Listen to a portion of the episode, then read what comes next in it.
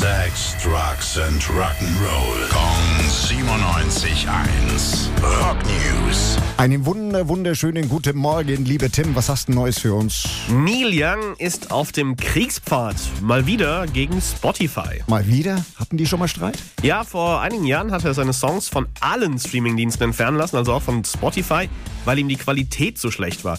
Ein Jahr später ist er dann aber doch wieder zurückgekommen. Und was ist jetzt das Problem? Joe Rogan, also beziehungsweise dessen kontroverser Podcast, den es auf Spotify auch gibt. Äh, Neil Young findet den eine ziemliche Katastrophe, vor allem wegen der Aussagen von Joe Rogan zum Coronavirus.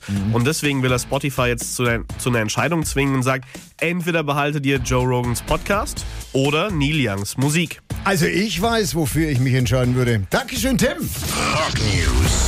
Sex, Drugs and Rock'n'Roll. Kong 97.1. Frankens Classic Rocksender.